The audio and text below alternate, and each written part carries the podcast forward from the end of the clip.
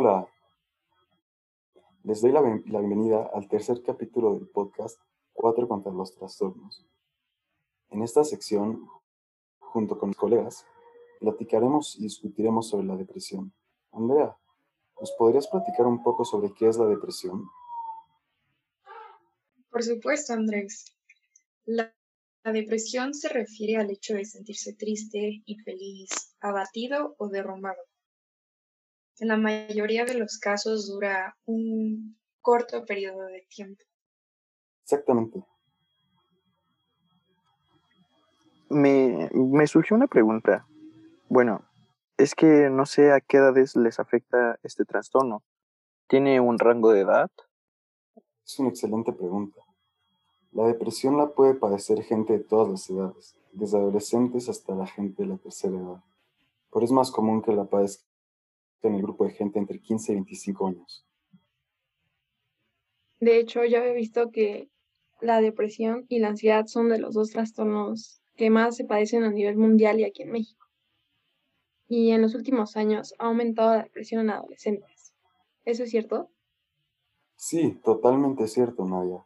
De hecho, ha aumentado significativamente en adolescentes y adultos jóvenes. En una buena parte de los casos se debe a temas relacionados con la tecnología. La mayoría de la gente que está en estado de depresión no recibe ningún tipo de tratamiento, por lo que se vuelve una problemática más grande y complicada. Wow, eso es realmente impactante y sorprendente. Oye, ¿y a qué se debe que la gente no reciba tratamiento? ¿Trae consecuencias, problemas o alguna problemática? Ah, bueno, esto se puede deber a algunos factores diferentes, como por ejemplo el hecho de que algunas personas sientan que no es necesario tratar con la depresión y que es algo que simplemente se pasa con el tiempo, lo cual en la mayoría de los casos, es falso. Otra razón es el hecho de que en muchas localidades no, no es muy fácil encontrar a un psiquiatra, aunque en este en ese caso, hay algunas líneas telefónicas donde puedes hablar al respecto con un especialista. Me parece muy práctica esta opción de atención por líneas telefónicas, aunque creo que es mucho más fácil expresarte y platicar sobre estos temas tan profundos estando frente a frente con una persona que te esté tratando. Sí, estoy totalmente de acuerdo contigo. Pero desafortunadamente, en estos momentos que actualmente nos enfrentamos en el mundo, está resultando difícil tener consultas en persona. Se está optando más, con más regularidad por consultas vía telefónica. Y con todo este tema del COVID-19 y la pandemia global que se está llevando a cabo, me imagino que la depresión ha aumentado en la población mundial debido pues a todo el aislamiento y el cambio de rutina. Desgraciadamente sí. Un estudio realizado por la Universidad de Boston, PU, indicó que los síntomas de depresión en los Estados Unidos se han triplicado. Esto significa que ha aumentado la depresión exponencialmente, y evidentemente no solo es en los Estados Unidos, se está pasando a nivel global.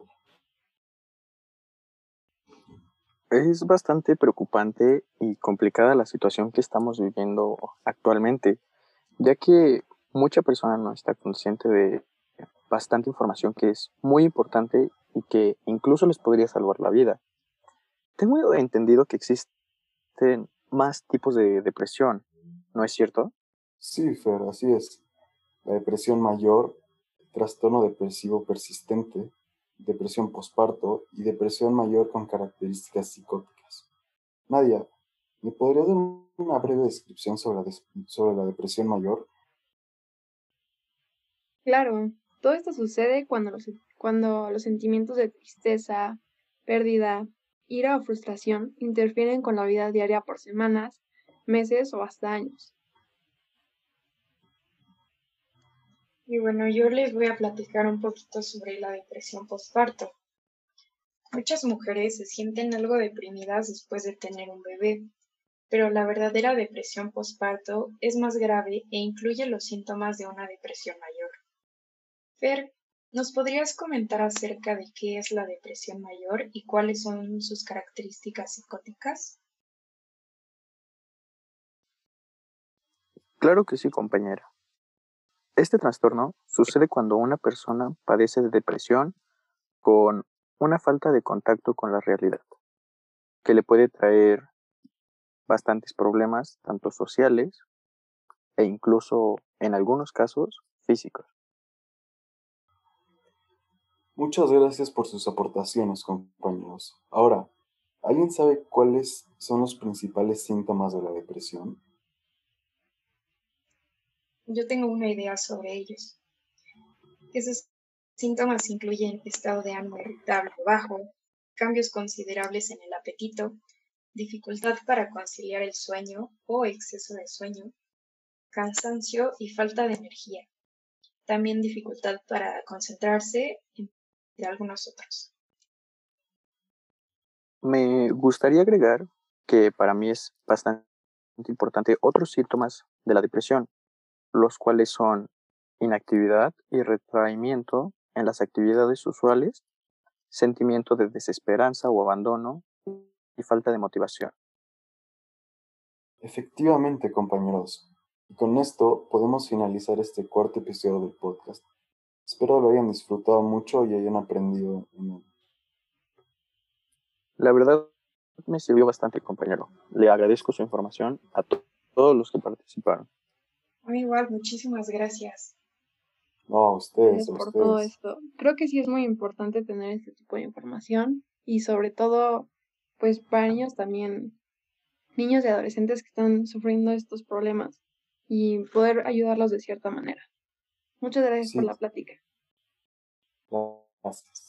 Qué bárbaro, aprendí muchísimo. Ojalá todos nuestros oyentes también hayan aprendido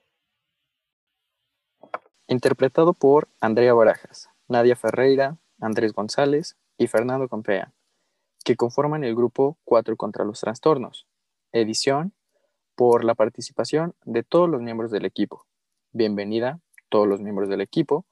Capítulo 1 por Andrea Barajas, capítulo 2 por Andrés González, capítulo 3 por Nadia Ferreira, capítulo 4 por Fernando Compeán y despedida por la participación de todos los miembros del equipo.